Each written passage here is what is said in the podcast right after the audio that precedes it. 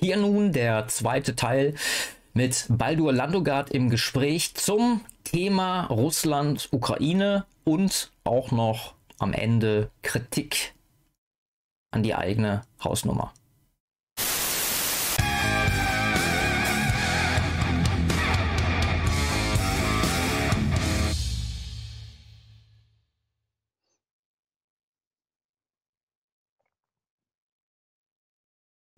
Wir sind wieder auf Sendung. Äh, ganz am Ende hört man Baldur noch, was er vorhatte. Das ist, äh, deswegen sage ich meinen ähm, Gästen immer, weil die Kameras sind ja offen und die hören weder den Einspieler noch den Abspann.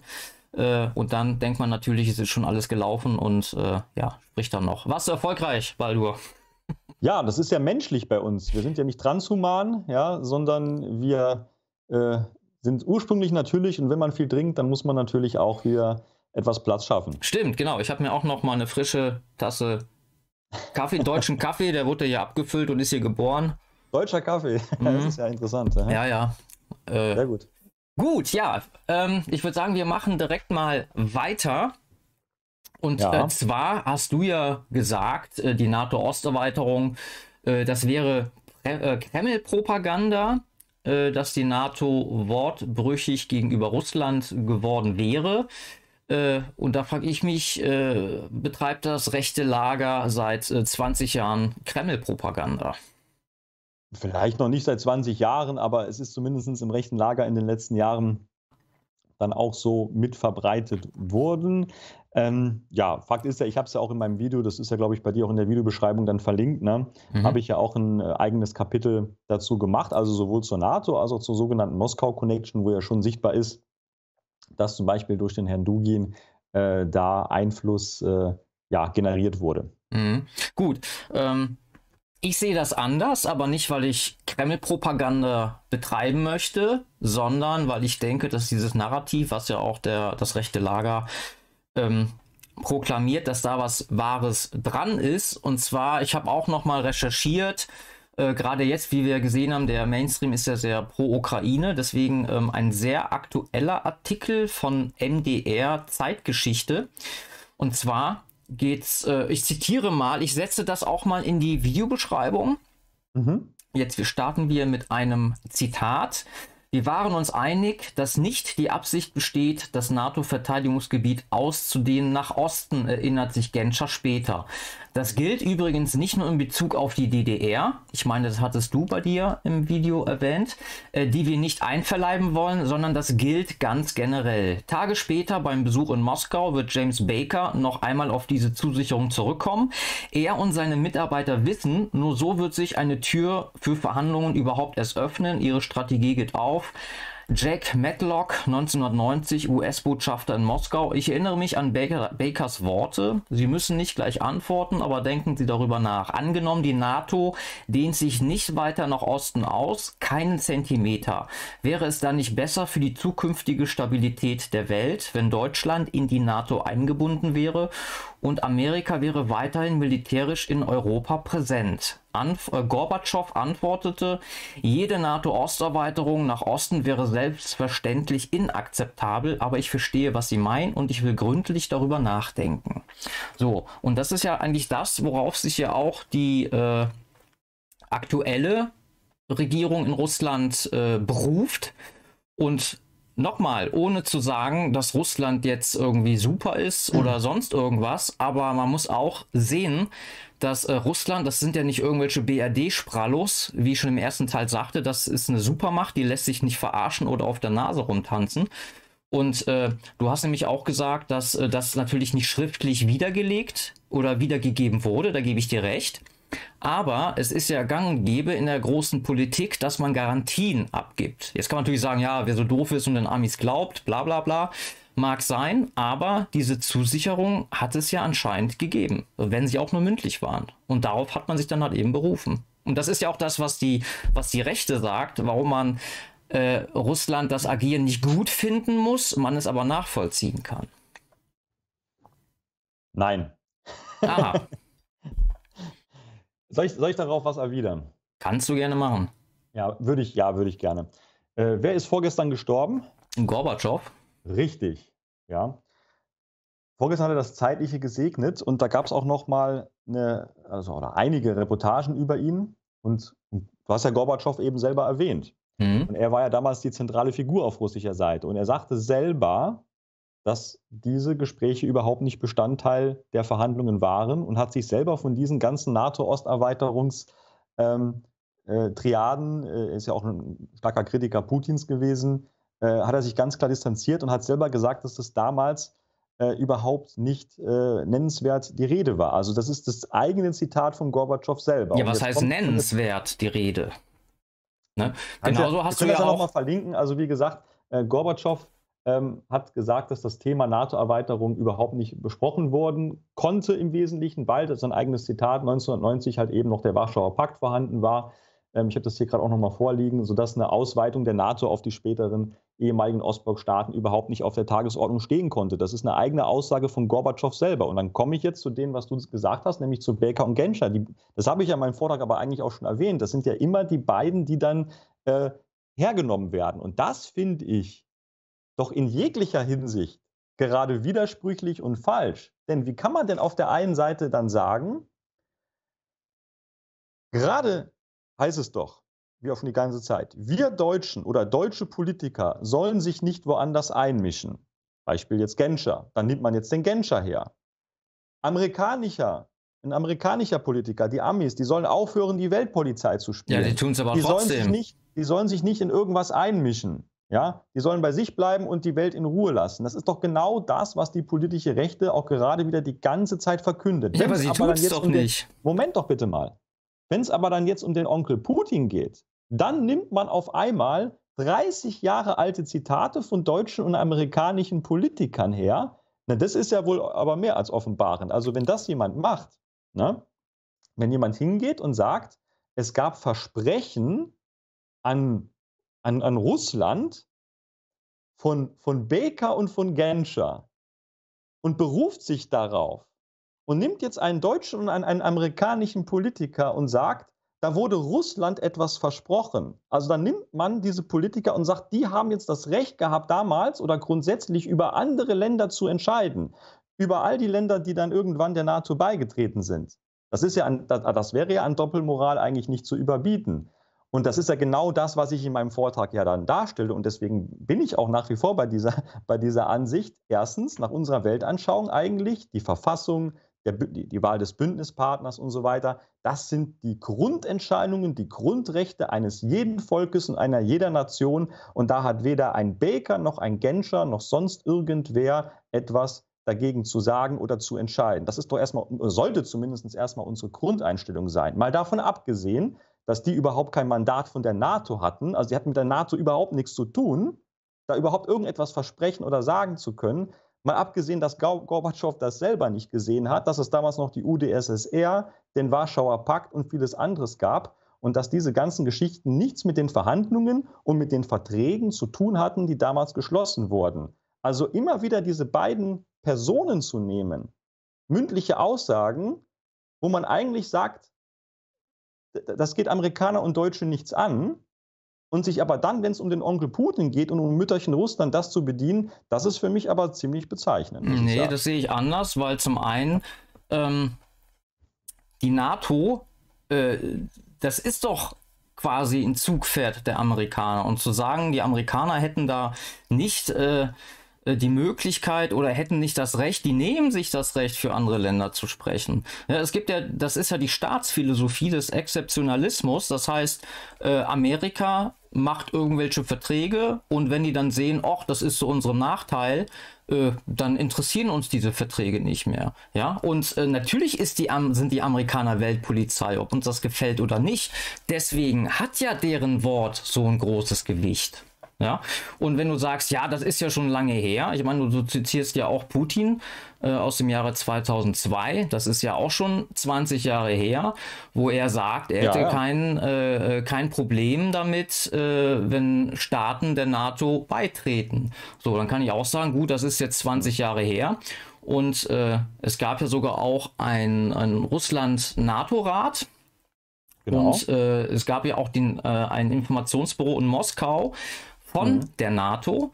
Und äh, ich sag mal, die Stimmung kippte aber dann 2008, als ja George Bush der Ukraine und Georgien äh, eine Beitrittsperspektive eröffnet hat zur NATO. Ne, gegen den Willen von Frankreich und Deutschland. Und da ist ja dann eigentlich auch erst die Stimmung gekippt. Und du darfst ja auch nicht vergessen, äh, was Putin 2002 gesagt hat. Ich sehe das jetzt nur objektiv rational.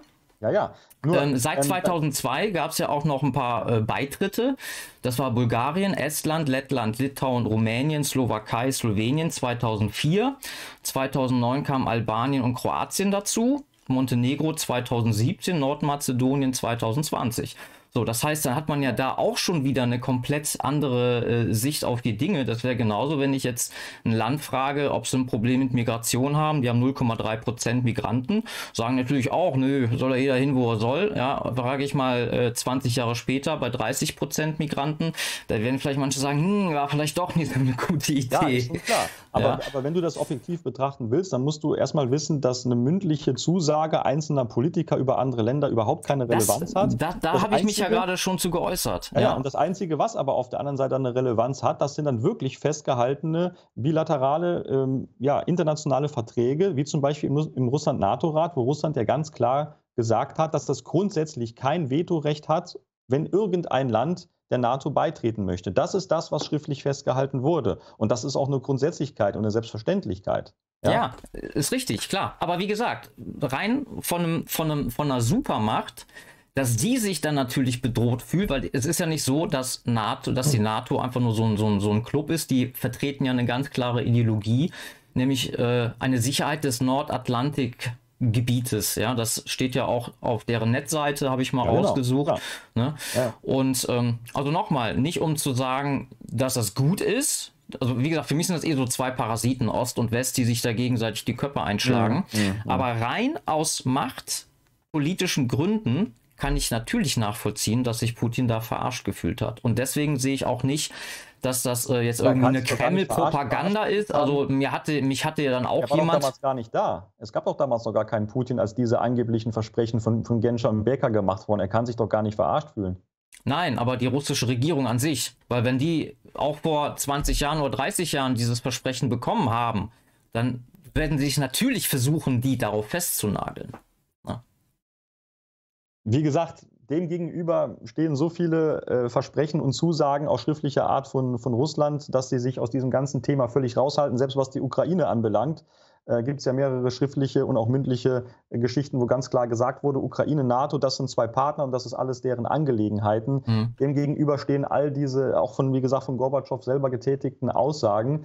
Ähm, und ähm, generell auch diese Sache, was immer damit irgendwie mitspielt, fühlt sich Russland bedroht, wo ich auch ganz klar sage, Russland oder die russische Regierung, äh, der Kreml, Moskau fühlt sich in keinster Weise von der NATO irgendwie bedroht. Mit dem Atomwaffenarsenal, mit dem nicht zu ordnenden U-Booten, mit den Iskander-Raketen, die fühlen sich in keinster Weise bedroht. Das Einzigste, und das spielt ja alles bei dieser Thematik eine Rolle, wo sich Putin, wo sich die alte KGB-Clique bedroht fühlt, das ist, das ist so etwas wie ein Maidan. Es gab ja, wie gesagt, insgesamt drei Maidan-Revolutionen am Roten Platz in Moskau geschieht, dass ihre Macht gefährdet ist. Da geht es aber nicht um eine mhm. Bedrohung Russlands. Niemand will, um das auch nochmal an der Stelle ganz klar zu sagen, kein Erdenbewohner und kein Alien will nach Russland einmarschieren, auch nicht die Amis. Niemand nee, das, das wahrscheinlich nicht, aber. Niemand, niemand, hat das vor. Ja, das ist aber bei dieser Stellvertreterkonflikte. Das ist ja, der, das ist ja der, der, der, zentrale Punkt. Ja, also es geht ja immer um die angeblichen Sicherheitsinteressen von Russland. Dabei werden die Sicherheitsinteressen der ganzen Bal, äh, baltischen Staaten und der ganzen anderen Länder völlig außen vor gelassen bei all diesen Diskussionen. Und Russland ist in keinster Weise de facto ähm, bedroht dass irgendeine Armee nach Russland einmarschieren würde. Jeder Staat, jede Nation, jede Armee weiß, das würde sofort äh, eine nukleare Reaktion auslösen und das Hast kann kein du recht. halbwegs vernünftiger Mensch wollen. Nur, ja. welches Land wäre denn so blöd und würde die Amerikaner angreifen? Und trotzdem agieren die Amis ja genauso. Natürlich geht es um Sicherheitspolitik ja. und es geht um Stellvertreterkriege. Und wie du sagst, es gibt ja ein Gebiet, da sind Amerika und Russland äh, wie viele Kilometer voneinander entfernt? 3,8 ja, siehst du, und äh, aber die zwei Weltmächte genau. werden sie ja niemals riskieren, das eigene Territorium auf, äh, ja. äh, aufs Spiel zu setzen. Ja, Ich wollte nur, wollt nur noch mal darauf aufmerksam machen, also wenn man halt ständig sagt, also wenn man äh, auch völlig zu Recht die Amis kritisiert, ja, äh, wie gesagt, die amerikanische Geschichte, fast 240 Jahre alt, über 220 Jahre äh, im Kriegszustand, ja, das, das spricht Bände, das spricht mhm. für sich ist gar keine Frage. Aber wenn man die Amis kritisiert, wenn man sagt, die Amerikaner sollen nicht die Weltpolizei spielen, amerikanische, Politi amerikanische Politiker haben nicht das Recht, hier und dort und überall zu entscheiden, dann ist es einfach ein, ein eminenter Widerspruch, sich hinzustellen und den Baker aus der, äh, aus der Zaubertüte zu nehmen ja, und zu sagen, ja, Moment mal, der Baker hat aber was versprochen und, weil der, und der Baker hat das Recht, zu, äh, Russland gegenüber zu versprechen und es muss eingehalten werden, dass also all diese Länder kein äh, kein Mitglied eines, eines, eines äh, Verteidigungsbündes werden können. Das nee, ist einfach ich, Doppelmoral. Nee, finde ich gar nicht, weil äh, es geht ja einmal darum, was ist wünschenswert und was ist Fakt. Fakt ist, dass die Amis so agieren, ohne dass ich das jetzt gut finde. Ich nehme einfach mal ja. als gegebene Größe hin. Nicht, dass ich das toll finde. Natürlich können die Amis schalten und walten, wie sie wollen. Ähm, dann habe ich aber noch einen, äh, äh, Jelzin hast du ja auch als Beleg angeführt, dass mhm. er ja äh, kein Problem hat mit der NATO-Osterweiterung. da muss man aber wissen, dass ja Jelzin ja die totale äh, Westen-Marionette war. Ähm, die Amis haben ja nochmal eine 10 Milliarden Dollar Geldspritze für seinen Wahlkampf unter Clinton äh, haben sie ihm äh, gegeben, damit er sich quasi äh, zum Präsidenten dort äh, benennen kann. Und natürlich wird ja eine Marionette niemals gegen die Strippenzieher irgendwas agieren, genauso wie mit Saddam Hussein. Saddam Hussein, der war ja genauso äh, äh, eingesetzt, beziehungsweise mit dem Wohlwollen des Westens, solange er funktioniert hat, aber als er dann keinen Bock mehr hatte auf seine äh, Geldgeber, dann musste er halt eben weg. Ne? Also ich denke mal, Jelzin da fand ich. Ja gut, ich halte ja nur die Fakten fest. Also generell zu ja, sagen, man muss ja die Hintergründe auch kennen. Eine, ne? Dass jetzt Jelzin eine, eine, totale westliche Marinette ist, das ist auch vielleicht sportlich. Aber immerhin, die Polen und Tschechen haben ihn ja gefragt, ne, ob er mit dem NATO-Beitritt einverstanden ist. Und, und da hat er ja gesagt. Das war immerhin der russische Präsident. Das kann ich ja nicht auch nicht völlig unter den Tisch fallen lassen. Ja, ja schon klar. äh, russische Präsident, nur halt eben kannst auch sagen, von Bill Clinton. Der amerikanische Präsident ist auch gar nicht dann der richtige Vertreter der Amis oder sonst was. Das ist auch wieder nur eine Marinette von irgendwem. Ne? Ja, der Wall Street im, im, im ja. Endeffekt. ja, eben ganz genau. Deswegen, also diese Versprechen von Politikern, äh, was man da generell von äh, lassen kann, außer natürlich, wenn es tatsächlich mal ein Volksvertreter ist, der im Interesse des eigenen Volkes, Beispiel mhm. sage ich ganz klar, Viktor Orban, der ganz klar sagt, pass mal auf, äh, mhm. Ungarn, da können wir nachher noch vielleicht noch drüber reden, aber um Gottes Willen. Tatsache hast du, ist... Hast du dir das mit der Moskau Connection angehört? Nee, ja, der, ich habe das alles gehört, mit aber der Bank, die in Budapest eröffnet wurde, das ist ja, das ist eine, eine, eine reine KGB- ein reines KGB-Spionageunternehmen, äh, was er dort. Äh, ja, mag ja sein, da können wir auch gleich noch reden. Ähm, aber trotzdem äh, sagt er ja beim Thema Einwanderung ganz klar, vertritt er da nationale Interessen oder auch gegenüber der EU und nicht so wie hier, die alles abnicken und EU-Recht über äh, nationales Recht stellen.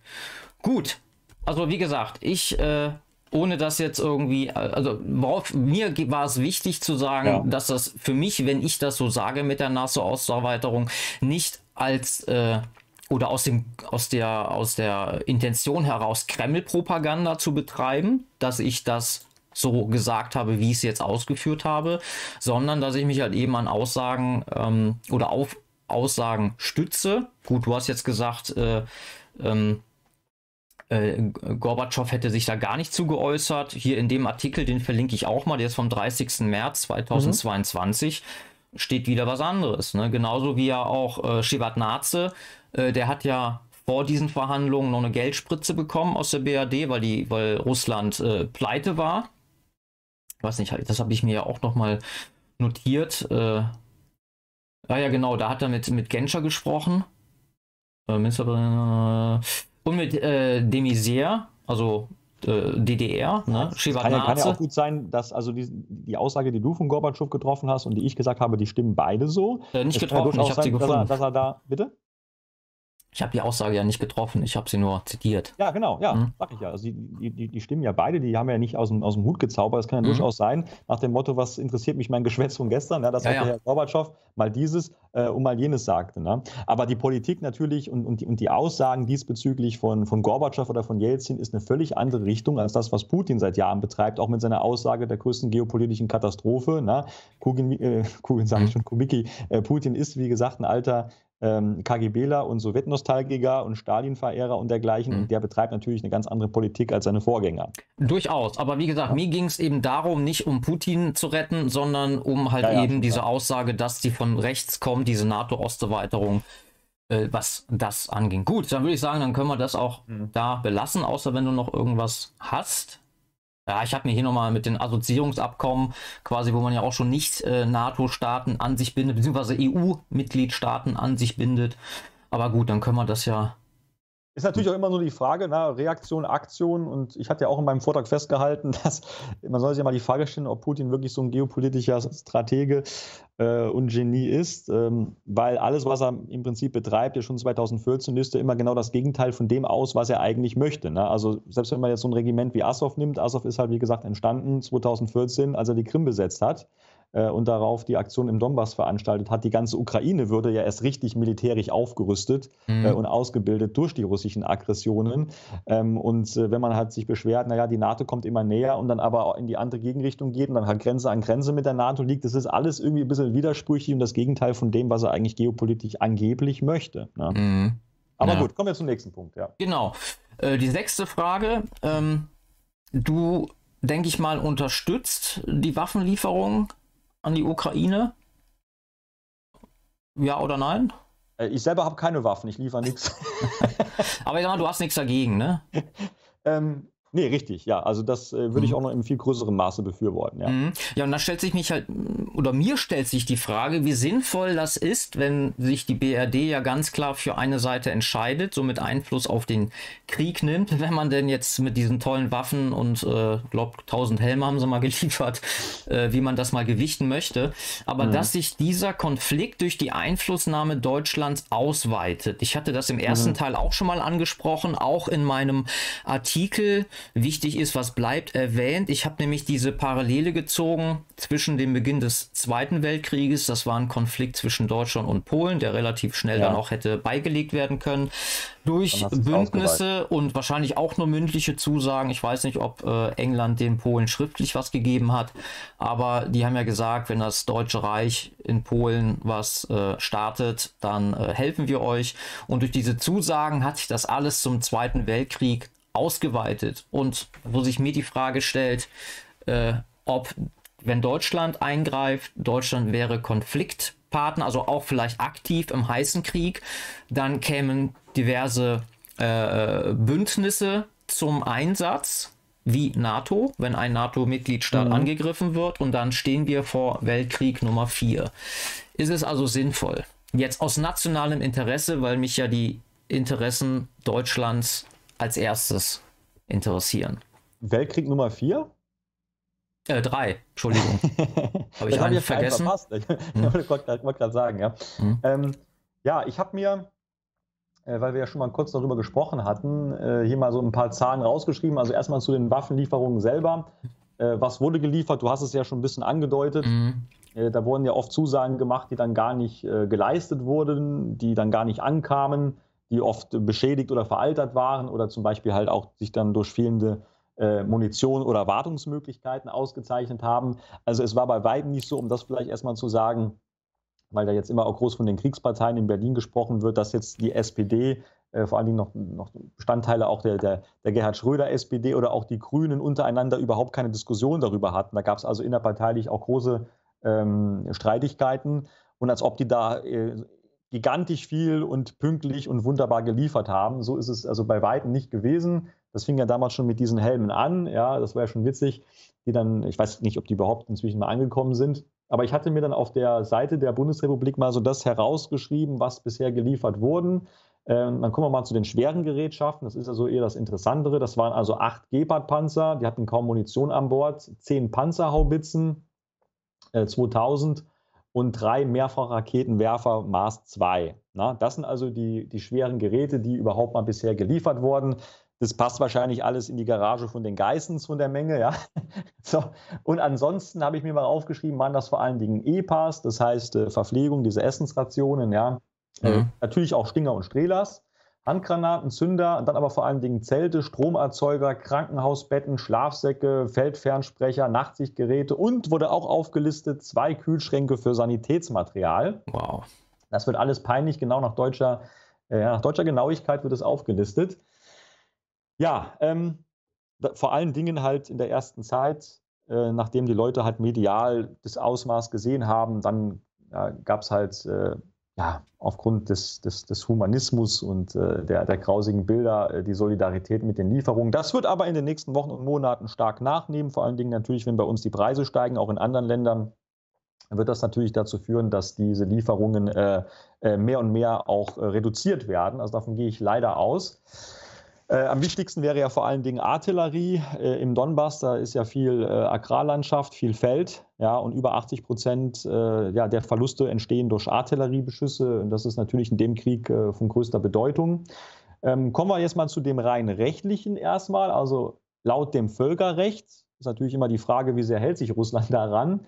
Ähm, aber laut dem Völkerrecht und auch einigen militärischen Gutachten in Anbetracht der aktuellen internationalen und auch russischen Rechtslage ist es erstmal so, dass man nur dann Konflikt- bzw. Kriegspartei werden kann, wenn man ausbildet in dem jeweiligen Land oder eigene Streitkräfte hineinsendet. Das heißt generell Waffenlieferungen, egal ähm, ob das aktive Waffen sind für den Angriff oder eher Waffen zur Defensivverteidigung, egal ob das kleine oder schwere Waffen sind, führen nach internationalem Recht erstmal und nach allen Gutachten nicht dazu, dass man Konfliktpartei ist. Das ist erstmal grundsätzlich festzuhalten. Und die Bundesrepublik macht es nicht. Die Bundesrepublik bildet nicht auf ukrainischem Boden aus. Und die Bundesrepublik oder auch die NATO schickt keine Soldaten in die Ukraine. So, Deutschland selber oder die BRD ist der wichtigste Waffenproduzent der Welt oder einer der wichtigsten. Äh, mit, mit deutschen Waffen wird im Prinzip rund um den Globus gekämpft und wir wären ansonsten im Prinzip schon seit vielen Jahren äh, ansonsten, wenn es diese Regeln nicht gäbe, Konfliktpartei in allen möglichen Kriegen. Äh, ja. Da muss ich aber gleich mal kurz einhaken. Gerade mal red weiter. Ich schreibe mir mal gerade was auf. Ja. Ja, dann würde ich gerade mal zum nächsten Punkt kommen. Äh, notiert ihr den erstmal, genau. Mhm. Und selbst wenn jetzt also die BRD, wenn Deutschland Konfliktpartei würde, dann würde das nicht bedeuten, ähm, dass jetzt dann gleich ein Einmarsch stattfindet oder ein Angriff, ein Angriff. Dann ist erstmal militärisch betrachtet der Status so, dass die sogenannte Neutralität gegenüber der BRD aufgehoben ist und dass der Schutz des BRD-Territoriums äh, nicht mehr gewährleistet wird. Ja? Bedeutet aber nicht automatisch, dass dann, wie gesagt, die Artillerie schon auf äh, Köln schießt äh, von russischer Seite und die haben auch, das muss man natürlich auch in dem Zusammenhang erstmal sagen, gerade genug Probleme und genug zu tun in der Ukraine, verbrauchen da schon teilweise Reserven und die haben überhaupt keine, äh, keine, keine, keine Leistungen mehr vom Volumen betrachtet, dass sie jetzt auch noch woanders einen Krieg, einen klassischen Krieg mit Artillerie, mit, äh, mit, mit äh, Infanterie und so weiter führen könnten.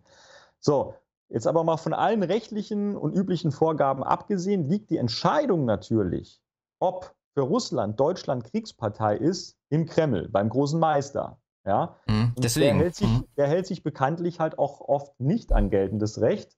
Er könnte aber rein theoretisch auch sagen, äh, das war beim Kreml schon immer so der Fall, man, man, kann immer irgendwelche Gründe finden oder wie das der Kreml am besten kann, Gründe inszenieren. Rein theoretisch auch schon Wirtschaftssanktionen oder bestimmte Aussagen könnten dann äh, dazu führen, dass Deutschland Kriegs- oder Konfliktpartei ist. Also wenn Putin das will, ähm, oder die Feinstaatenklausel fällt mir gerade ein. Ja, zum ne? Beispiel. Genau. Die, die existiert ja immer noch. Ja, da brauchen wir, genau, da brauchen wir gar nichts aus der aktuellen Zeit zu haben. Also nach der Methode, äh, nur halt die Leute, die sagen, um Gottes Willen, wenn wir jetzt schwere Gerätschaften liefern, dann wären wir Kriegspartei. Nee, so ist es nicht. Und wie gesagt, wenn der Kreml das will, dann kann der uns jederzeit als Kriegspartei einstufen. Und wenn Putin irgendwann so verrückt wird wie Dugin, dann wird er so oder so auf den Knopf drücken. Ähm, das können wir dann gar nicht äh, vermeiden. Völlig egal, ob da jetzt Geparde, äh, Tierpanzer ja, oder Kühlschränke geliefert werden. Ähm, das nur mal so grundsätzlich. Ähm, wir hatten ja mal im Vorgespräch darüber gesprochen, dass man, ich will nicht sagen Russland, weil in Russland gibt es auch mit Sicherheit sehr liebenswerte Menschen und Russland ist sehr groß, aber deswegen sprechen wir mal lieber von Moskau und von dem Kreml, dass das in gewisser Weise wie ein bösartiges Raubtier ist. So. Und so ein Raubtier, das sollte man nicht unnötig provozieren, das ist richtig. Aber, das weiß ich zum Beispiel als jemand, der taucht und schnorchelt, wenn man einem Hai begegnet, dann muss man sich auch groß machen und nicht klein machen. Ne? Ähm, das ist natürlich auch wichtig. Also man muss sich dem Raubtier nicht nur als Opfer äh, präsentieren. Und wenn man besonders unterwürfig und schwach wirkt, äh, dann ist das bei einem Raubtier äh, äußerst schlecht. Und das ist aber gerade der Punkt. Wie gesagt, niemand greift das eigentliche Territorium Russlands an. Das, das macht einfach niemand und dafür sind Atomwaffen zum Beispiel eigentlich da. Das ist das, woran die meisten denken bei dieser Geschichte. Das ist eine Abschreckwaffe, damit das eigene Territorium nicht angegriffen werden kann. Und die Russen verfügen, wie gesagt, über die modernsten Atomwaffen. Äh, das ist nicht das Zeug, was bei uns in Rammstein gelagert ist. Und sie fürchten sich in der Hinsicht nicht vor einem Angriff. Das Einzige, wovon sich Putin fürchtet, ist eine Revolution in der eigenen Stadt, im eigenen Land. Und deswegen habe ich zum Beispiel persönlich keine große Angst, ähm, dass Russland Atomwaffen einsetzen würde. Das ist für mich ein russisches Muskelspiel. Ja, das ist eine alte KGB und nun FSB-Taktik, psychisch damit Angst zu erzeugen, um politischen Druck zu generieren. Ich denke, das ist uns allen klar und es ist uns allen bewusst, auch wenn das sehr pervers ist. Ähm, aber ich selber habe keine Angst, dass Russland äh, einfach schnell Atomwaffen einsetzt. Und wenn ich das noch gerade sagen kann, da versprechen auch, um da vielleicht manche auch ein bisschen zu beruhigen, auch noch ein paar weitere Gründe. Nämlich, da muss man auch einen Blick auf Amerika haben, auf die USA. Ähm, die halten sich nämlich bei diesen ganzen russischen Eskalationen sehr zurück. Also du kannst im Prinzip jeden Tag im russischen Staatsfernsehen die dollsten Simulationen von Atomwaffen sehen, mhm.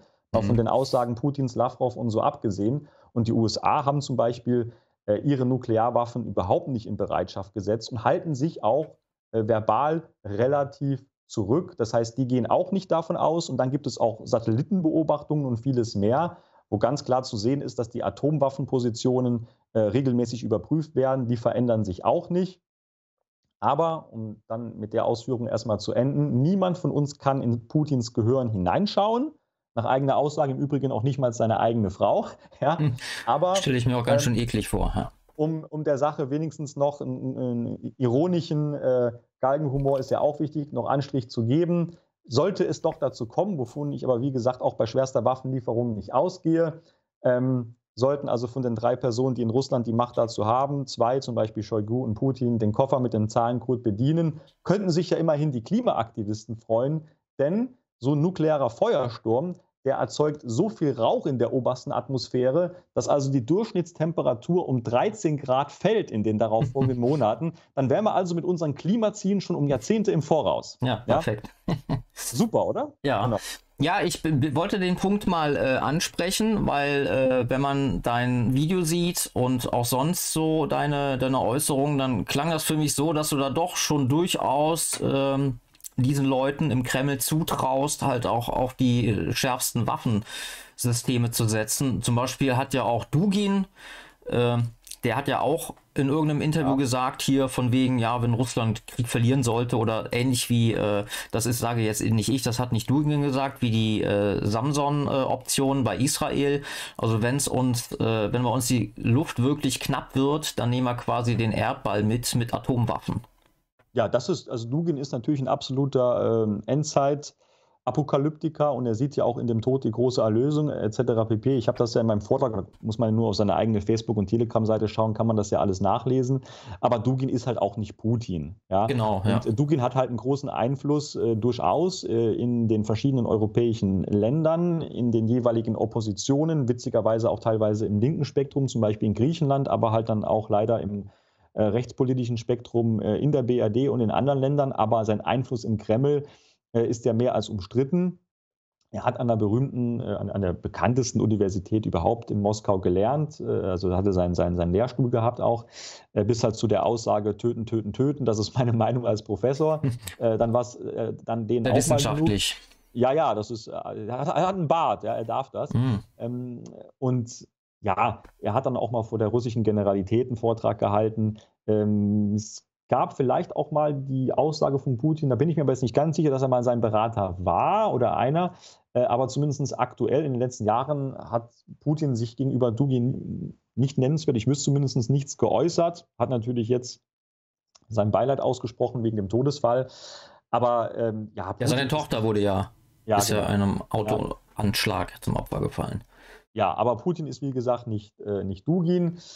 Äh, Gott sei Dank noch nicht. Ähm, aber was, was mir, also wenn du jetzt dieses, dieses atomare Risiko ansprichst, ich sehe das Risiko erst dann gegeben, wenn Russland die Ukraine vollständig besetzen sollte und Grenze an Grenze zu Polen, ähm, also nicht nur in, in Königsberg, sondern auch auf der rechten Seite liegt und an den baltischen Staaten. Äh, das wird auf Dauer in keinem Fall gut gehen. Dann kann es wirklich, dann kann sich die Lage hochspitzen, erst taktische, dann strategische Atomwaffen und so weiter. Äh, deswegen bin ich ja so froh und so dankbar, wenn die Ukrainer uns die Russen so weit wie möglich auf Abstand halten.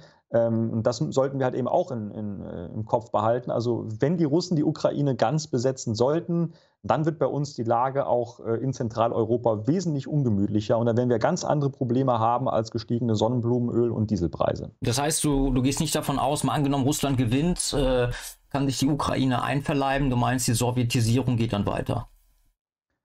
Ja, das ist ja nicht eine, was heißt Sowjetisierung? Es, es, es gibt äh, Sowjetnostalgiker, es gibt auch noch jede Menge waschechte Kommunisten in Russland, aber äh, es gibt verschiedene Aspekte, warum Russland, Russland, diesen Krieg führt. Es geht natürlich darum, die Ukraine vom Schwarzen Meer abzuschneiden. Es geht natürlich darum, den, äh, die rohstoffreiche Donbass-Region sich einzuverleiben, von der schönen Urlaubsregion auf der Krim abgesehen. Und es gibt genauso aber auch die Pläne und das Bestreben, eine Landbrücke bis nach Königsberg zu schlagen, selbstverständlich. Mhm. Gut. Ähm, jetzt möchte ich mit dir mal über die Person Zelensky sprechen. Also Zelensky oh, ist ja nicht Azov, ja. das denke ich mal sollte jedem klar sein. Ähm, Sollte, ja.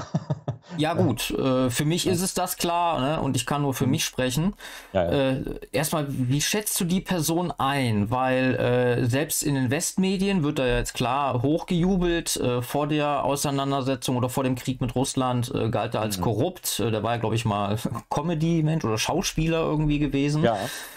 Und auch war er äh, beim Weltwirtschaftsforum und hat gesagt, dass äh, wenn Ukraine den Krieg gewinnt, dass er dafür sorgen wird, dass die Ukraine das erste Land mit Volldigitalisierung äh, werden wird.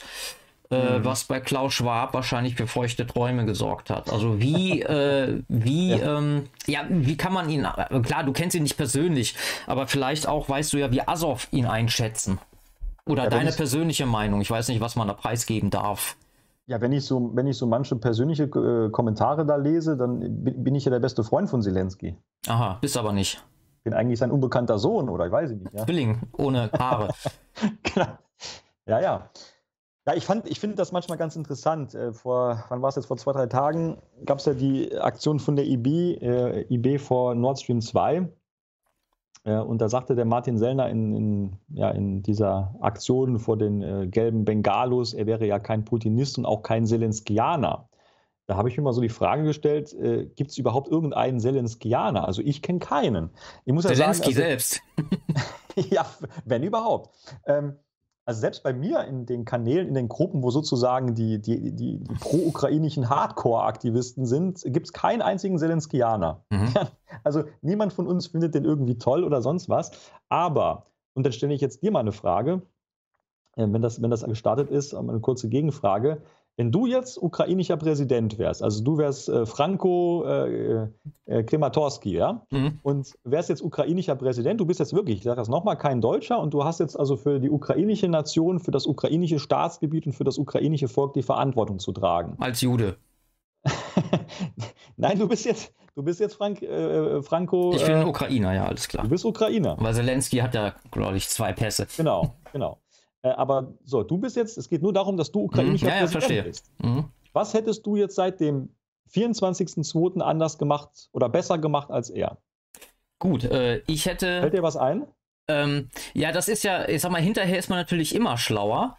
Ja. Äh, ich hätte aber versucht, äh, eine gewisse Neutralität äh, zu wahren. Also einerseits, um den Russen keine Gelegenheit zu geben, äh, bei mir so ein, sowas äh, anzuzetteln, was aber einhergehen müsste, dass ich nicht äh, zu sehr die Nähe von NATO und EU suche. Das ist nee, natürlich nee, Moment, ein Drahtseilakt. Entschuldigung, nochmal zurück, seit dem 24.02. dieses Jahres. Ich rede nicht von Ach so, der Zeit, du redest jetzt vom Kriegsbeginn. Vom Kriegsbeginn. Frage, genau. Meine Aha. Frage ist jetzt wirklich, also du, du bist jetzt ukrainischer Präsident, du sitzt jetzt mhm. in Kiew, ja, unweit vom Maidan, mhm. und jetzt äh, bekommst du die Meldung von deiner Generalität, die Russen greifen von allen Fronten an, und jetzt haben wir heute den 1.9.2022. Mhm. Was hättest du jetzt vom 24.02. bis heute zum 1.9.? Davor und danach kommen wir gleich nochmal zu. Mhm. Aber was hättest du in diesem Zeitraum besser gemacht als Zelensky? Ja, kann ich dir nicht sagen. Also in die Position will ich mich gar nicht äh, äh rein äh, manövrieren äh, ja. jetzt da irgendwie Ratschläge zu geben. Äh, mir fehlt da der Überblick, äh, den er hat, also was, mhm. äh, was die inländischen Verteidigungssysteme und alles angeht, kann ich nichts zu sagen. Äh, so würde ich da auch gar nicht reingehen. Mich würde nur mal interessieren, aufgrund dessen, was man über Zelensky weiß, dass er eben tatsächlich äh, mit also Verbindung zu Schwab und auch diese Great ja, Reset Agenda ja, eben führt. Das, das meine ich. Wie, wie er da gesehen wird. Ja, ja, ich, ich, ich will ja deine Frage beantworten, aber ich habe dir die Gegenfrage nicht umsonst gestellt, weil ich damit deine Frage in gewisser Weise schon beantworte. Es gibt, oder beziehungsweise, du fragst mich ja, wie ich Zelensky sehe. Ja? Mhm. Ich kann ja jetzt auch nur für mich sprechen. So, was ich damit zum Ausdruck bringen will, weil ich habe nämlich diese Fragen und das Thema habe ich genau auch in meinen Gruppen mal diskutiert, äh, wo ja auch Leute sind, die, sage ich mal, gewissen Kreisen gegenüber sehr kritisch sind. Und wir haben eigentlich festgestellt, dass wie gesagt, vom 24.02., also vom Kriegsbeginn bis zum heutigen aktuellen Tag, Zelensky für die Ukraine aus ukrainischer Perspektive einen mehr als genialen Job eigentlich macht. Mhm. Der ist von, der ist rund um die Uhr ist der aktiv, deswegen man, machen die manche witzig und sagen, ja, was ich, der, der, der schnüffelt doch irgendwas oder so. Der ist total übermüdet, der Typ. Der ist rund um die Uhr am Ackern. Der hat auch Kiew nicht verlassen, als die Russen wenige Kilometer äh, im Norden standen, der Stadt. Er ist nicht zu den Amis geflüchtet oder sonst wohin. Er hat seine, ähm, seine Politikerkleidung in Militärumkleidung umgetauscht. Im Gegensatz zu Putin sitzt, er, setzt er sich mit, mit allen Leuten eng an den Tisch. Und er arbeitet medial sehr geschickt. Und er macht genau das, was die Ukrainer von ihm erwarten. Er lässt sich mhm. bei allen Parlamenten zuschalten und nervt bis ins Unerträgliche, genau wie sein Melniek, ja, sein Botschafter, um Waffenlieferungen und Unterstützung rund um die Uhr. Und das ist genau das, was ein ukrainischer Präsident in dieser Situation zu leisten hat. Und das mhm. ist auch der Grund, warum er in der Bevölkerung mittlerweile natürlich selbst in nationalen, radikalen Kreisen einen, ein sehr hohes Ansehen hat. Und warum das funktioniert und läuft, man kann sich auch mal die Gegenfrage stellen, wenn das ein anderer gewesen wäre, ein Janukowitsch oder so an seiner Stelle, was von der Ukraine jetzt heute noch übrig wäre. So, das heißt, wir müssen da unterscheiden zwischen dem, was Zelensky vorher gemacht hat. Ja, als mhm. ich in der Ukraine war, habe ich dann auch die Leute gefragt. Wie gesagt, ich beschäftige mich mit dem Thema ja schon länger als wie seit Kriegsbeginn. Und ja, wie, wie ist das mit Zelensky? Da hieß es, ja, der hat hier Straßen, der hat die Straßen besser repariert, die Korruption ist auch ein bisschen besser geworden, aber noch nicht ganz so gut. Aber Wahrscheinlich in andere war, Kanäle geflossen. Es, es, es, war so, es war so, es war so ein bisschen, bisschen gemischt. Die nationalen Kräfte waren ihm gegenüber sehr kritisch eingestellt. Auch im Übrigen teilweise Assov und National Corps, also der politische Arm der Partei. Ähm, das hat sich aber mit dem Krieg geändert und vor ein paar Tagen gab es eine Pressekonferenz von Assov. Und die haben ganz klar gesagt, auf die Reporterfrage, ja, wäre es denn nicht möglich gewesen, äh, auf Land einen Durchbruch zu erzielen und euch Jungs dann auch irgendwie rauszuholen oder euch zu unterstützen, haben die ganz klar gesagt, es wurde von Kiewer Seite aus alles versucht. Es gab ja auch dann diese Hubschrauberaktionen ähm, wirklich unter, unter hohem Risiko wurden dann noch, äh, wurde ja noch Wasser, Medikamente und auch weitere äh, Kräfte eingeflogen. Aber auf dem Land, Mariupol war so abgeschnitten, das können wir ja alle auch auf der Karte sehen, war einfach kein Durchbruch möglich. Also selbst das ja. radikal nationale Azov-Regiment hat diesem jüdischen Präsidenten keinen Vorwurf gemacht. Ja, und das sind durchaus Leute, das ist in der Ukraine definitiv der Fall. Das haben wir ja bei Janukowitsch gesehen, wo er aus seinem Palast herausgetrieben wurde. Oder halt auch mit der Wahl dieses TV-Clowns, ja. Äh, dass die Ukrainer, wenn die was wollen, das sind freie Kosaken in der Regel, dann machen die das. Und die, mhm. haben, und die würden das auch sagen, wenn es nicht so wäre. Und er ist recht Assov. Was ich damit sagen will, ja, ich sehe Zelensky grundsätzlich auch kritisch. Ich würde mir auch einen anderen Präsidenten für die Ukraine wünschen, vor allen Dingen, wenn der Krieg irgendwann mal hoffentlich vorbei ist. Weil bei Zelensky ist natürlich ganz klar, und das hast du zu Recht gesagt, er will natürlich die Ukraine auch äh, in das Programm des Great Resets aufnehmen. Er will die Ukraine in die EU integrieren. Da ist er ja, hat er ja den, den Antrag von der, von der Leyen nach einer Woche schon ausgefüllt gehabt, angeblich. Ja. Äh, da ist er ganz scharf drauf. Das ist überhaupt keine Frage. Mhm. Ja. Da sind wir auch nicht, nicht naiv, da geben wir uns auch keiner Illusion hin. Und deswegen ist auch niemand von uns Zelenskianer. Aber man muss fairer und sportlicherweise dazu sagen, seit dem 24.02. Mir ist nichts eingefallen, dir ja eben auch nicht. Wir können auch gerne noch länger drüber nachdenken, was er hätte für die Ukraine aus ukrainischer Sicht hätte besser machen können. Auch wenn das für mhm. uns hier in der Republik nervig ist, auch wenn er dabei natürlich auch die Auschwitzkeule schwingt und so weiter und so fort und auch sein Botschafter ist alles andere als diplomatisch. Aber die Nerven, die machen und machen, die machen, dass da Waffen und Zeugs geliefert wird. Und das ist, was die Soldaten an der Front brauchen. Mhm. Also quasi kann man sagen, äh, wie wir es anfangs äh, besprochen hatten, oder also eine, eine kurzfristige Strategie, mit Zelensky und eine langfristige Taktik, dann ohne westliche ja, Einmischung ja. durch diese Figur auch ich, wie gesagt, wir arbeiten ja nicht mit, äh, mit Zelensky zusammen. Mhm. Ja, also da, da gibt es keine, keine kurzfristige Strategie, aber ich weiß, was du meinst. Mhm. Und sozusagen, also ich, ich, ich muss nicht auf ihn, auf ihn äh, medial einhauen momentan. Ich nee, nee, es ging nur darum, äh, dass man, das ist ja auch das, weil, weil viele das nicht differenzieren können und die sagen dann, ja, Azov, äh, äh, die machen jetzt für den, für den, für Zelensky quasi die Drecksarbeit und wenn sie dann irgendwann gewonnen haben gegen Russland, äh, dann sind sie auch genauso gleichgeschaltet wie mhm. der Rest des Westens. Also, ja, also theoretisch Azov sinnvoll wäre es, mhm. äh, wenn ich mich jetzt mal in die Rolle nicht von Zelensky, sondern äh, in die Rolle eines äh, ukrainischen ja. Nationalisten begeben würde,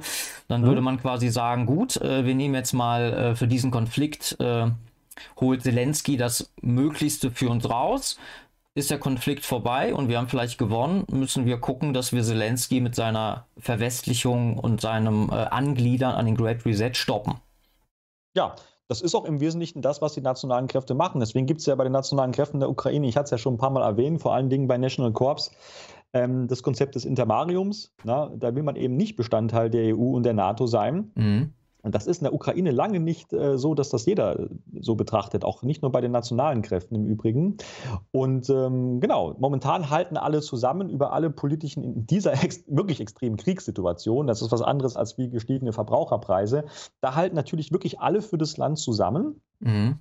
Und äh, Assow selber äh, ist sich dessen allerdings natürlich auch bewusst. Und man muss auch dazu sagen, gerade auch noch mal kurz zu, äh, zu Assaf und den nationalen Kräften, ähm, wenn da vorher noch jemand äh, skeptisch war und sagte, naja gut, wenn der Krieg aber vorbei ist, dann werden diese Organisationen alle verboten und so weiter und so fort. Assov ist mittlerweile so bekannt auf der ganzen Welt und hat einen solchen Heldenstatus, vor allen Dingen auch in der Ukraine, ähm, die könnte auch keine Zelensky-Regierung mehr verbieten. Mhm.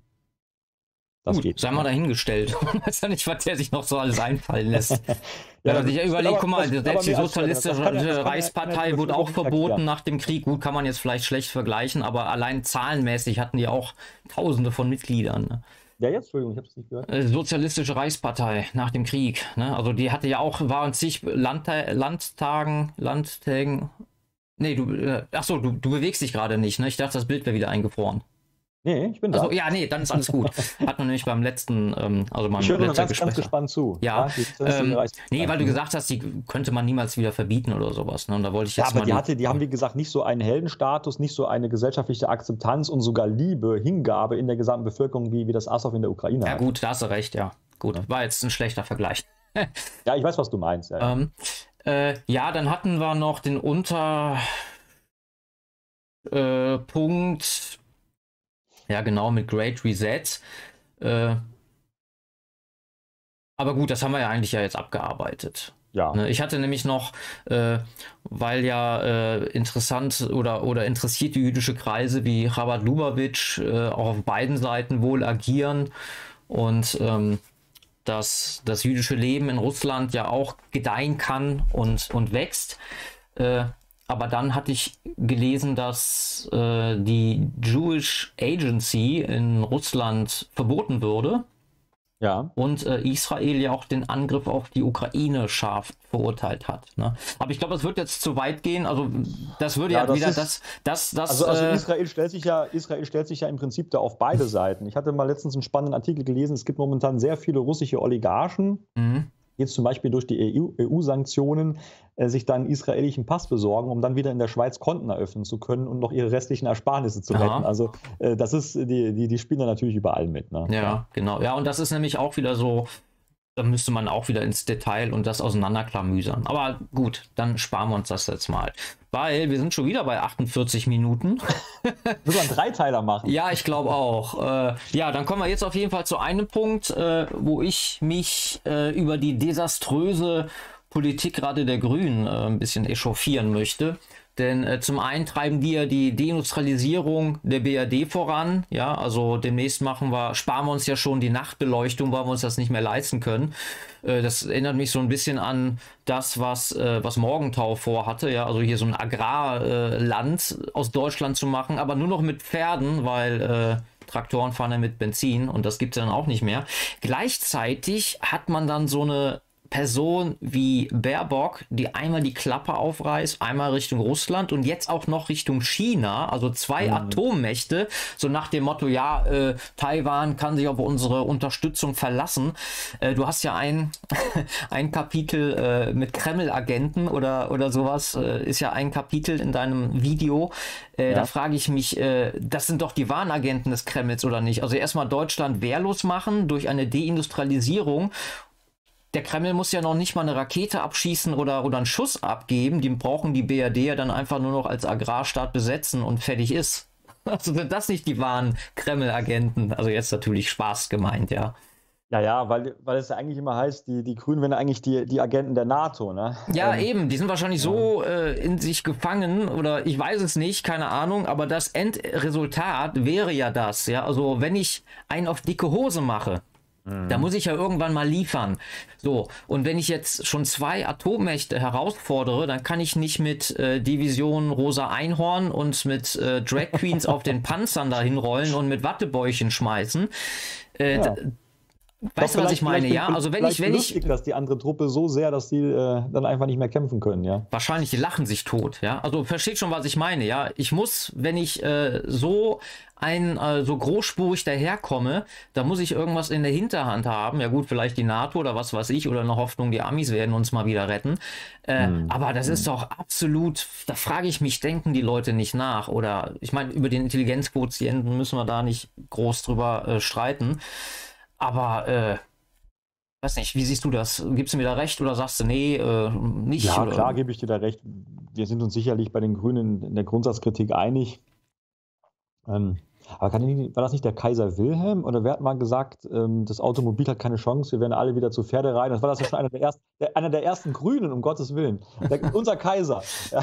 ja. ja, aber die pupsen dann wieder die Pferde und auch nicht schlecht. Also auch wieder nicht gut. Ja, ja, das stimmt. Mhm.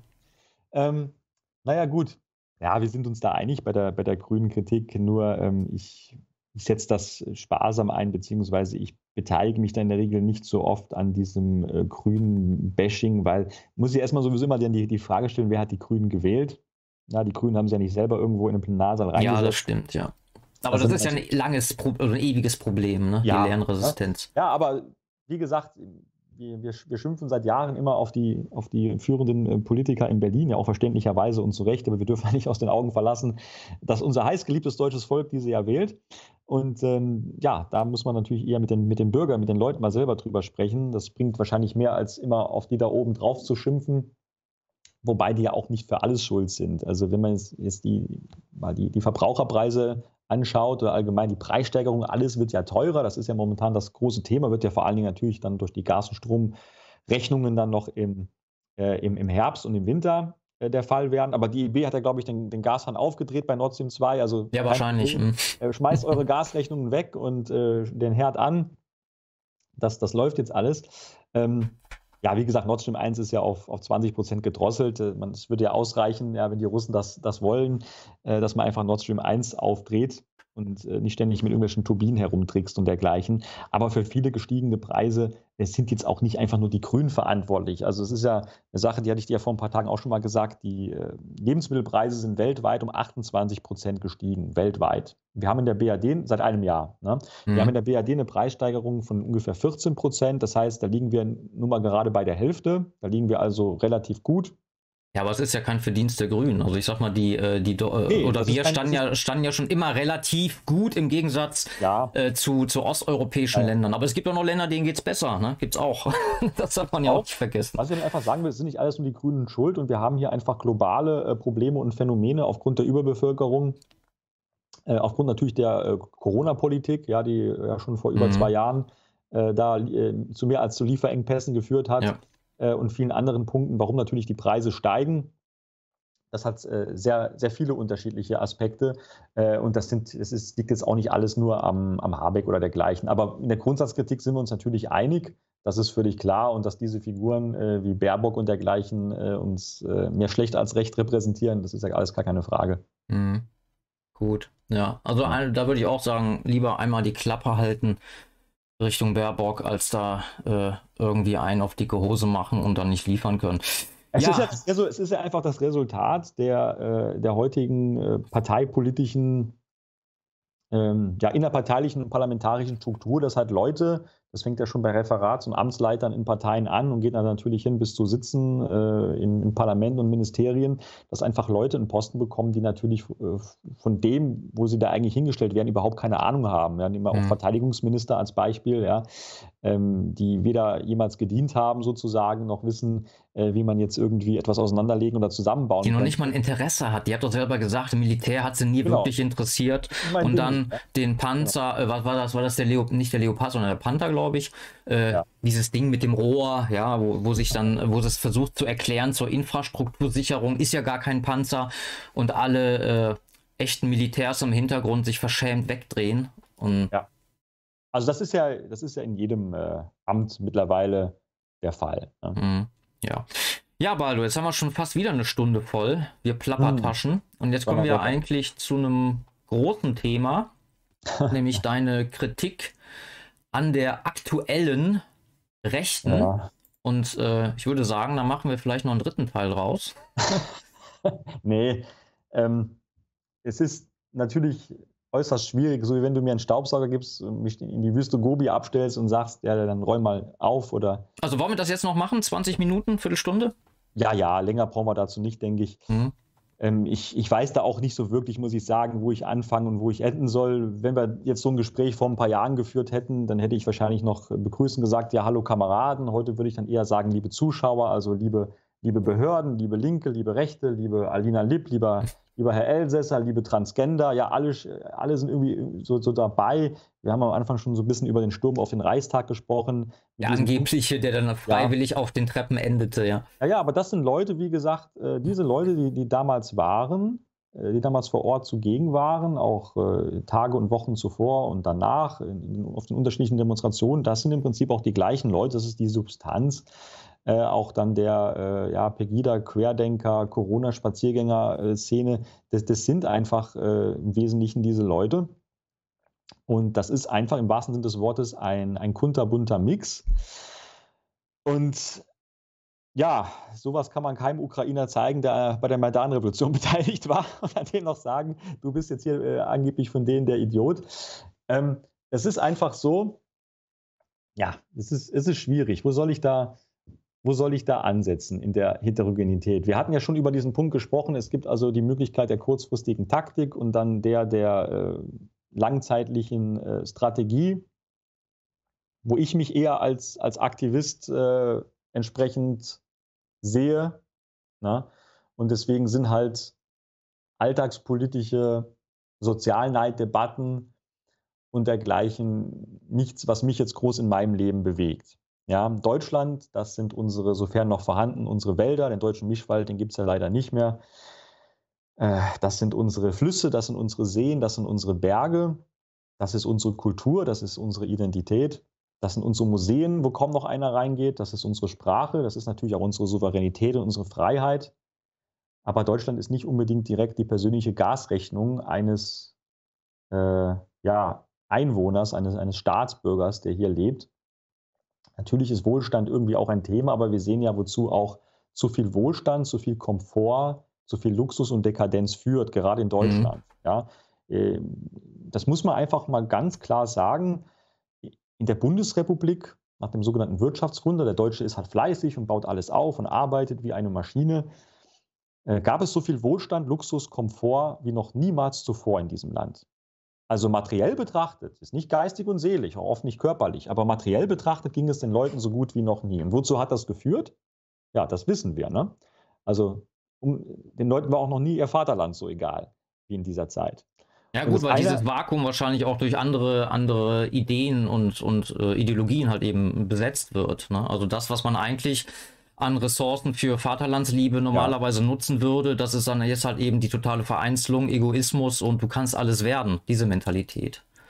Ja, auch. Ne? Aber wie gesagt, das entschied ja, wir wissen ja auch, auch wie, das, wie das Römische Reich untergegangen ist ja. und viele andere Nationen und Völker, entsteht halt auch durch das habe ich auch in meinem Zivilisationsvortrag auf Resolut erklärt, äh, durch diesen übermäßigen Wohlstand, halt eben durch günstige Verbraucherpreise. Ja, und da fliegt man halt für 10 Euro nach Malle und dann muss man sich im Geschäft zwischen 30 äh, Senfsorten eine aussuchen und der Flachbildfernseher wird immer größer und das Lümmelsofa und so führt eben eins zum anderen. Ähm, und, und wenn man das weiß und wenn man auch ähm, in die Geschichte schaut und darüber Kenntnisse besitzt, das ist ja wirklich jetzt äh, keine, ähm, keine Quantenphysik, das äh, ja, dynamische Prozesse, Revolten und erst recht Revolutionen nur dann irgendwo entstehen können, wenn eben äh, wirklich ein Mangelbedarf an grundsätzlichen, an existenziellen ja, Begebenheiten und ähm, oder ein Mangel, der über das Gewöhnliche hinausgeht. Ja, ne? erst dann sind irgendwelche Veränderungsprozesse möglich, wenn man sich dessen bewusst ist, äh, dann kann man auch die aktuelle Situation und die Preissteigerungen, die uns natürlich alle irgendwie ärgern, ja, mich genauso wie dich, wir haben alle nicht viel Kohle und benutzen sozusagen das Klopapier von beiden Seiten dann mehr und mehr, hm. aber dann betrachtet man äh, diese Sachen dann doch aus einer anderen Perspektive. Ja.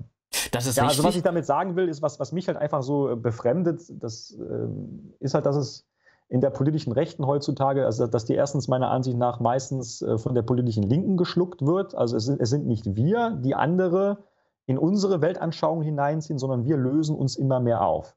Ich mhm. hatte ja auch vor einiger Zeit mit dem, mit dem Rainer Langhans, wie gesagt, dieses Gespräch äh, im Werkkodex, beim Frank Krämer könnt ihr das lesen, im, im Versand bestellen, äh, das Gespräch geführt und der äh, Rainer, äh, ich, ich, saß dann mit ihm da in seiner äh, Kommunen, äh, ja, in, in seiner ja, noch, noch bestehenden kleinen Kommune in München. Und er sagte dann so zu mir lachend, ja Mensch, Baldo, ich finde das eigentlich total fantastisch. Wir waren früher die sogenannten Alternativen, die hießen wirklich so, daher kommt der Begriff. Ja. Und jetzt haben wir heute eine viel größere und nochmal eine andere Alternative. Äh, und da erkenne ich auch nicht nur im, im Bereich der Sprache, sondern auch genau das, was man so auf diesen Demos dann sieht, na, alle miteinander, Frieden, Freiheit, keine Diktatur und gegen das System und so weiter. Da kennt ja viele so, so wie so rechte Hippies mhm. ähm, und der fand das sogar richtig toll. Und das ist halt etwas, was mir sehr auffällt. Also wie gesagt, diese Heterogenität, das Fehlen der, ähm, der Weltanschauung. Ähm, und da könnte ich jetzt viele, viele Beispiele aufzählen. Ich will nur mal vielleicht ein, zwei aus dem Hut zaubern. Ähm, und ich möchte jetzt kein, kein NPD-Bashing betreiben, aber ich, ich nehme jetzt einfach mal die Partei trotzdem. Ähm, weil wo du ja lange warst, ne? du warst ja lange aktiv. Ja, wo ich lange war und die ja immer noch von sich irgendwie behauptet oder der Ansicht ist, sie wäre irgendwie die Speerspitze der, der großartigen nationalen Bewegung, das Sprachrohr dieses Volkes, wo ich ja mittlerweile sage, die Bildzeitung ist, ist leider in gewisser Weise tausendmal mehr Sprach, Sprache des Volkes als, als populistisches Magazin, die sich ja auch Corona-kritisch und so weiter äußern, als wie die DS.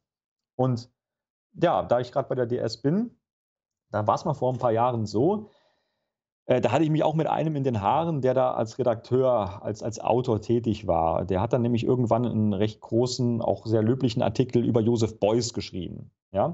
Und das hat niemanden von den damals noch vorhandenen 4000 Mitgliedern im, im Prinzip interessiert. Die meisten haben das nicht mal gelesen. Ja? Ich habe äh, aber immer den, den Kulturteil in der DS gelesen und äh, habe mich darüber furchtbar aufgeregt. Und dann hieß es dann so vom, äh, vom, vom Vorstand oder auch vom Autor, ja, wir können ja nicht zum hundertsten Mal immer was über den Arno Breker oder über den Josef Thorak schreiben. Wir müssen Aber sag doch mal, was, was äh, ist denn mit Boys Verkehr? Also viele Leute, die das nicht kennen, die können das, hören jetzt nur den Namen und wissen vielleicht gar nicht, für was für eine Kultur, ja, äh, Kunstrichtung da steht. Ja, das würde aber, wenn ich das jetzt, das würde völlig ausufern. Also einfach mal selbst googeln. Der ist, der war, der war auch sogar mal Soldat. Der war auch mal bei der Wehrmacht. Das wurde dann äh, löblich im Artikel beschrieben. Dann ist er, hat er mal einen Absturz gehabt mit, mit dem Flieger ist da ein bisschen hart auf den Kopf gelandet. Und, seitdem, und hat dann komische Kunst gemacht. Ja, hat er sehr komische Kunst gemacht und ja, und gilt in dem Bereich als, als einer der, der wesentlichen äh, modernen Figuren. Und wir wissen, es gibt immer eine Gegenseite, ja, Licht, Dunkelheit und so weiter. Somit gibt es auch nicht nur Kunst, sondern halt auch Antikunst. Und das ist einer der bekanntesten äh, Personen, der mit allen möglichen äh, ja, äh, Materialien, auch sehr ekelhaften, äh, dann unsere eigentlich sakralen Kunsttempel vollgeschmiert hat.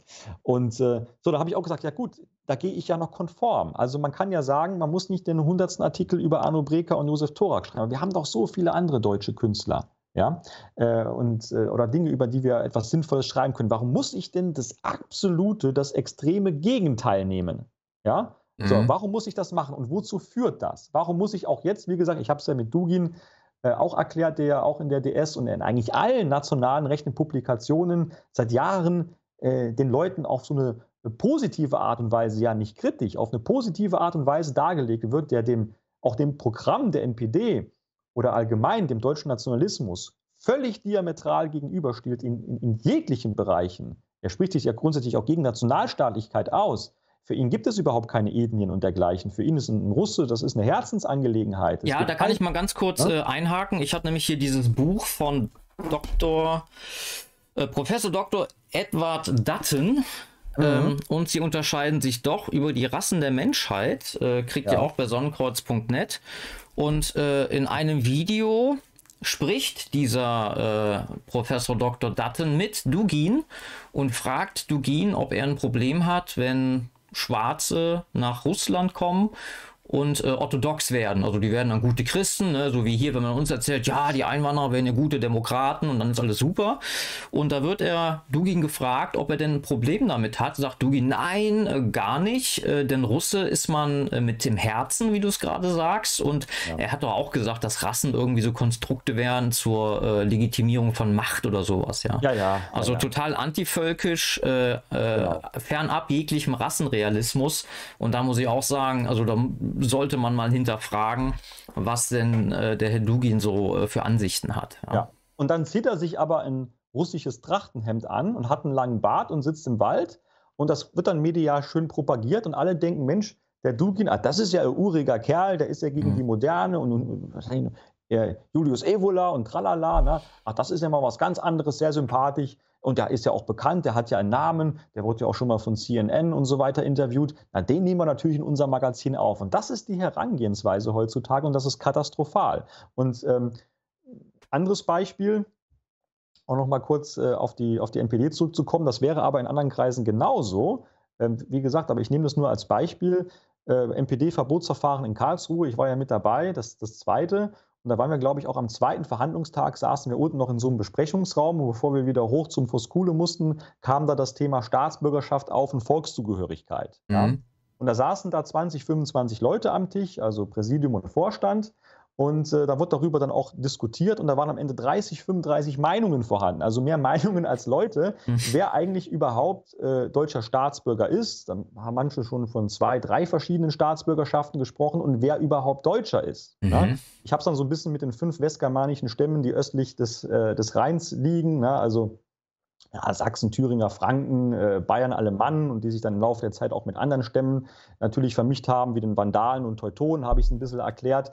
Äh, aber ansonsten konnte im Prinzip da eigentlich niemand überhaupt genau definieren, wer eigentlich Deutscher ist, also wer eigentlich die Zielgruppe ist, für den wir Politik betreiben. Mhm. Und wenn ich das, deswegen sage ich kein NPD-Bashing in gewisser Weise, weil wenn ich diese Frage jetzt auch in einem anderen nationalen Kreis stellen würden, würde, dann wären da auch große Fragezeichen über den Kopf leider bei vielen. Ne? Ja. Und das sind einfach so gewisse, äh, wenn man die Bedeutung von, von Wörtern weiß, die Macht der Sprache äh, und auch den Inhalt dessen, was dahinter steckt natürlich, und man dann noch fragen würde, was ist eigentlich eine Nation? Was ist ein Volk? Oder nenne mir doch einmal zum Beispiel fünf deutsche Architekten oder fünf deutsche Maler. Nehmen wir mal die, die aus den, aus den klassischen drei großen Bereichen der bildenden Kunst etwas. Mhm. Wenn ich sagen würde, nehmen wir mal fünf deutsche Architekten, da müssten die meisten wahrscheinlich schon sehr lange überlegen und würden vielleicht außer Albert Speer nichts wissen. Ja? Obwohl der Hermann Gies da viel, viel besser war als der Speer. Mhm. Und ja, ich oder, verstehe, oder, was du meinst. Ja. Oder aus anderen Zeiten. nehmen wir mal den Barock, den Neoklassizismus, den Historismus oder so. Das heißt, im Laufe der Zeit ist etwas passiert in unseren Kreisen. Ähm, man hat sich so sehr geöffnet, man musste das extreme Gegenteil immer vorstellen und präsentieren, um besonders cool und modern zu sein. Und man hat sich eigentlich, und das ist ja der Punkt, weil du sagst, man soll sich ja auf das eigene konzentrieren. Ne? Mhm. Und das hat man eigentlich im Laufe der Zeit immer mehr vernachlässigt. Und äh, was wir jetzt im Prinzip seit dem Ukraine-Krieg erleben, diese ganzen Bruchstellen, die dann zu riesigen Kratern offensichtlich werden, ist nur die logische, äh, das, das logische Resultat, was in den letzten Jahren im Prinzip in nationalen und auch in patriotischen Kreisen äh, bis nach Gutmannshausen, da gibt es mittlerweile auch äh, recht viele Putin-Fans, äh, also auch in völkischen Kreisen dann getan wurde, was von außen beeinflusst wurde, aber was auch die Kreise selber im Laufe der Zeit äh, veranstaltet haben. Und äh, ja, da sehe ich jetzt zum Beispiel eher meine Aufgabe darin, und du ja vielleicht auch, halt eben diese längerfristige, wie du es ja eben auch schon gesagt hast, strategische Arbeit, die weltanschauliche Arbeit zu leisten und jetzt weniger die taktische, aktuelle. Äh, und deswegen habe ich auch kein Interesse daran, auf irgendwelchen ähm, ja, nun Verbraucherdemos herumzuspazieren, weil das, wie gesagt, alles für mich erstmal nichts mit Deutschland zu tun hat, mhm. ja, sondern das sind rein persönliche, äh, die ich auch verstehen kann, das kann ich nachvollziehen, äh, auch selber im eigenen Leib, Ärgernisse über gestiegene Preise. Ähm, aber da werde ich nicht mit irgendwelchen Leuten mitlaufen, die da irgendwelche Russlandfahnen schwenken und einfach nur gegen die Grünen schimpfen und dann wieder nach Hause gehen und das war's das ist für mich alles ein, ein, Zirkus, an dem ich mich nicht beteiligen werde. Hm. Kann ich nachvollziehen, ähm, aber äh, ich glaube, man muss ja auch differenzieren zwischen Parteienpolitik, Metapolitik und, und kultureller ja. Arbeit. Ne? Also genau. wenn du sagst, du hast keinen Bock da äh, auf die Straße zu gehen ähm, wegen Verbraucherpreise, ist klar. Nur da muss ja die rechte Opposition die Leute ja abholen. Ne? Du kannst denen eben nicht mit äh, Kulturbeiträgen kommen, sondern die sind nun mal so. Man kann die ja auch nicht äh, über, äh, irgendwie überfordern fordern. Das hatte ich ähm, bei dem Video, äh, ich war eingeladen bei Wie gesagt, bei dem Format.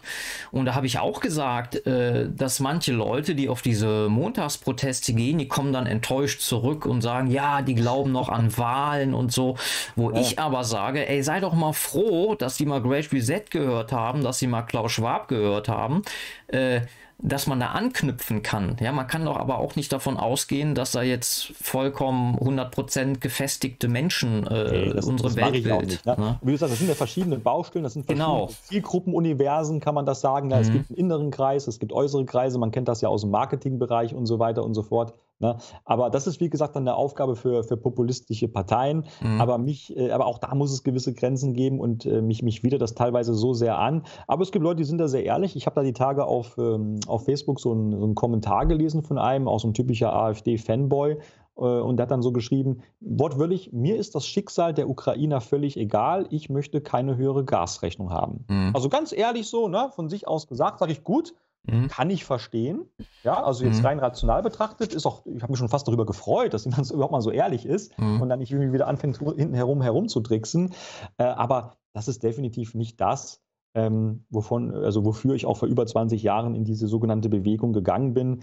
Ähm, ich bin nicht wegen Verbraucherpreisen da reingegangen, sondern weil mhm. halt zum Beispiel über meinen Großvater im Geschichtsunterricht gelogen wurde, weil ich viele andere Probleme erkannt habe, weil es halt eben um, um Freiheit und Souveränität und, und ja, aber die meisten von uns halt, ne? und so weiter geht. Hm. Aber es ist natürlich richtig, die Masse der Leute ist, wie sie ist. Na? Ne? Da gibt es natürlich auch Unterschiede. Das hängt halt auch immer vom jeweiligen System ab. Aber meine Aufgabe als äh, metapolitischer Aktivist ist es nicht, äh, äh diese Masse und auch, auch jetzt auch rein pädagogisch betrachtet, fände ich das nicht gut, äh, diese Masse in der Hinsicht äh, dazu unterstützen, äh, und wenn ich eigentlich der Ansicht bin, dass die Preise ähm, nicht wieder so günstig sinken sollen, dass wieder alle in Komfort, Luxus und Dekadenz versinken, dann werde mhm. ich nicht auf einer Demo mitlaufen, äh, wo ich fordere, ja, äh, Preise runter. Es, ja. Ich bin da, bin da, einfach ehrlich, ich bin halt kein Populist. Mhm. Äh, natürlich können Wahlparteien jetzt nicht auf ihr Plakat draufschreiben, ja, wir wollen höhere Preise, wählt uns, na, damit wir. Deutschland äh, verrecke. damit, nee, das, ja, das ist ja. Nee, das geht ja nicht, ne? Genau, und deswegen muss man es eben. Ne? Ich sage auch, ich hoffe auf ein Warten auf eine harten Winter, ja, damit ja. das äh, deutsche Volk endlich mal wieder ein bisschen abgehärtet wird und den Finger ja. aus der Nase bekommt und genau. sich vielleicht doch überlegt, ob man sich noch mal mit zwei Wolldecken extra zudecken muss, damit man seine Netflix-Serie einigermaßen warm äh, betrachten ja. kann, oder ob man Finger aus der Nase holt und dann vielleicht doch mal überlegt, ob man vielleicht mal äh, ganz legal natürlich äh, Protest äh, ja. Aber das hat ja, wie gesagt, das haben ja die, die nationalistischen äh, Parteien und Organisationen, die sogenannte nationale Opposition hat das ja über Jahre und Jahrzehnte versucht, also über Sozialneiddebatten, über, über mhm. Wohlstandsdebatten. Das ist ja immer schon das Hauptthema gewesen. Es gab doch auch mal so eine kurze Zeit, Sicherheit durch Recht und Ordnung und so weiter. Aber ansonsten war das immer das Hauptthema und das hat natürlich nie funktioniert in der BRD, weil, wie gesagt, die BRD, der, der Kapitalismus hat die Leute halt hier mal rein materiell betrachtet, ja. absolut an der Stange gehalten. Das habe ich schon vor Jahren gesagt. Ne? Und da hat man andere wichtige Themen, zum Beispiel Umweltthemen, ja, was die Grünen ja nach außen hin angeblich bedienen, die ja nicht grün, sondern rot sind. Mhm. Aber die, die, die, die politische Rechte hat diese wichtigen Themen und viele andere vollkommen auf der Strecke gelassen, ja, immer diese Sozialdebatten geführt äh, denen den Leuten einfach scheißegal war, den, den meisten, weil es denen einfach viel zu gut ging. Und jetzt könnte sich das natürlich ändern und es wird in Zukunft auch grundsätzlich so sein. Das möchte ich an der Stelle auch nochmal sagen, dass wir uns alle darauf vielleicht noch mal ein bisschen besser vorbereiten können. Wir haben die Spitze des Konsums auf der Erde grundsätzlich, das bin ich nochmal im, im globalen Themenbereich, haben wir überstiegen. Ja, es gab ja ähm, jetzt Ende Juli diesen Earth Day. Hört sich jetzt vielleicht blöd an, aber da ist was, was Wahres dran. Ähm, es gab 1989 dieses Jahr, wo also in der Menschheitsgeschichte zum ersten Mal die Situation eintrat, dass die Menschen insgesamt, die gesamte, oder all die Menschheiten auf dem Planeten mehr verbraucht haben, als sie zu Land, zu Wasser und in der Luft wieder anbauen und ja, wie es sich halt regenerieren könnte auch. Mhm. So, und äh, dieser Earth Day, der war noch vor ein paar Jahren irgendwann, das ist genau wie mit den, mit den Steuern, ne? das war noch irgendwann im Oktober, November. Dann hat man für sich gearbeitet, beziehungsweise ähm, nicht mehr für den Staat. Und das war halt noch vor ein paar Jahren so, dass dann erst ein paar Monate später dieser, äh, dieser Punkt überschritten wurde und der ist jetzt schon Ende Juli. Wir bräuchten schon jetzt zweieinhalb Planeten, dass alle Leute auf diesem Planeten, das heißt also vor allen Dingen die ganzen Asiaten, die Inder, die Afrikaner, die Araber, dass die alle den gleichen Lebensstandard haben wie wir. Und das bedeutet nichts anderes als ein kleines eigenes Apartment, ob jetzt zur Miete oder gekauft, also irgendwo in der Räumlichkeit, ein Auto, Tomaten im Winter und vielleicht ein Urlaub pro Jahr. Und mhm. das wollen die natürlich auch. Und da wir nur noch 4% auf der Welt sind und die anderen immer mehr werden. Also wir weißen jetzt, ja. Ja, mhm. genau. 4 bis 6 sich das automatisch mhm. in den nächsten Jahren mehr. Das heißt, wir müssen uns bewusst sein, völlig unabhängig, ob die Grünen oder die AfD regiert, dass natürlich würde eine nationale Regierung mehr dagegenhalten und jetzt kein Geld zum Beispiel im Kampf gegen rechts ausgeben. Aber trotzdem, das Hauptproblem ist der globalen Überbevölkerung und des Ressourcenverbrauchs, der Umweltzerstörung, der steigenden Kosten, Lebensmittelpreise und so weiter in allen Bereichen, das werden wir in den nächsten Jahren und Jahrzehnten erleben und all das, was für uns heute normal ist, mhm. wird Luxus werden oder vieles davon. Ja, ob das Wasserverbrauch ist, ob das, äh, wie gesagt, ein 10-Euro-Ticket nach Malle wird es nicht mehr geben. Es tut mir leid. Ne? So gut ähm, so. Und, und, und ja, so, na, und, und das muss uns einfach, das muss uns einfach klar sein, dass wir uns darauf auch mental vorbereiten, dass wir uns auch darauf materiell vorbereiten für uns und unsere Nächsten. Und wir müssen wissen, dass wenn wir in diesem Land überhaupt nur eine Veränderung wollen, dass wir dann natürlich eine Situation benötigen, wo es eine extreme Krise gibt. Die alte Bonner Republik und die junge Berliner Republik wird uns den Volkstod weiterhin entsprechend zuführen. Und von daher sollten wir diese neue Zeit, die nun anbricht, auch wenn sie auch für uns sehr schwer sein wird, mit einem aktivistischen Ja begrüßen. Das ist, was ich damit meine. Als Chance, genau. Ja, Waldo, ich würde sagen, das ist doch ein super Schlusswort. Jetzt nach einer Minute 16, um das jetzt nicht noch auszureizen, weiter nicht mehr ist alles gesagt. Ich sehe es ähnlich. Du meinst äh, eine Stunde 16, ne? Eine Stunde 16, ja. Also ich hatte, hatte, Minute verstanden. Ach so, oh, echt? Ja, nee, eine Stunde 16. Okay. Ähm, nee, im Grunde genommen sehe ich das auch so. Also politisch muss man natürlich diesen Ball aufnehmen und äh, die jetzigen Machthaber dafür zur Verantwortung ziehen oder zumindest sagen, sie haben es äh, nicht anders auf die Reihe gekriegt, zum Beispiel auch Inflation, dann die, die Umverteilung von, äh, von eigentlich von unten nach oben, also die Inflation bewirkt das ja oder verschärft das ja noch, dass die, die ein bisschen Geld haben, irgendwann gar nichts mehr haben. Mhm. Ja. Und ja. Ähm, die Schere wird immer weiter auseinanderklaffen, arm-reich. Das ist richtig. Äh, ich denke auch, dass das eine Art Heilungsprozess ist äh, mhm. Und mhm. das System, was ja so auf diesem Prinzip des ewigen Wachstums aufgebaut ist, kann ja nur entweder durch Krieg oder durch eine Wirtschaftskollaps äh, ja. regeneriert werden oder wie auch immer, dass was Neues kommt. Ne? Also ich denke mal, da sind wir uns einig, dass man das auf diesen zwei Ebenen halt eben betrachten muss. Ne? Gut, Baldur, ja, super. Also ich denke mal, dass äh, dass diese, dass ich hier auch meinem eigenen Anspruch gerecht geworden bin, also miteinander reden und nicht übereinander reden. Ich fand super, dass wir uns hier auch so äh, locker auch über dieses heiße Thema äh, Russland-Ukraine-Krieg äh, unterhalten konnten. Ich denke mal, das war ein Mehrgewinn auch für alle Zuschauerinnen und Zuschauer, auch sowas, ja. Ich sage immer Zuschauerinnen und Zuschauer, da hat man mir unterstellt, ich würde gendern. Hä? Das ist so, wenn ich sage, liebe Damen und Herren, es gibt nur diese ja. zwei Geschlechter. Ich weiß nicht, was da ein äh, Gender sein soll. Ja, also ja, liebe Zuschauerinnen und Zuschauer, das ist alte Schule. Und natürlich werden die Damen zuerst genannt. Baldur, äh, noch was Abschließendes?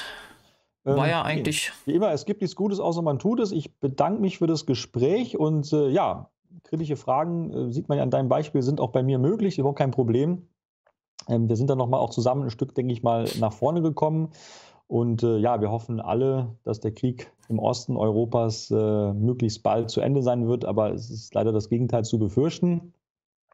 Und ja, in diesem Sinne schauen wir mal, was so weiter passiert und tun unser Bestes. Ne? Ja, genau. Baldur, vielen Dank. Ich ja. verabschiede mich und Beste Grüße. bis dann. Ciao. Aus, ja.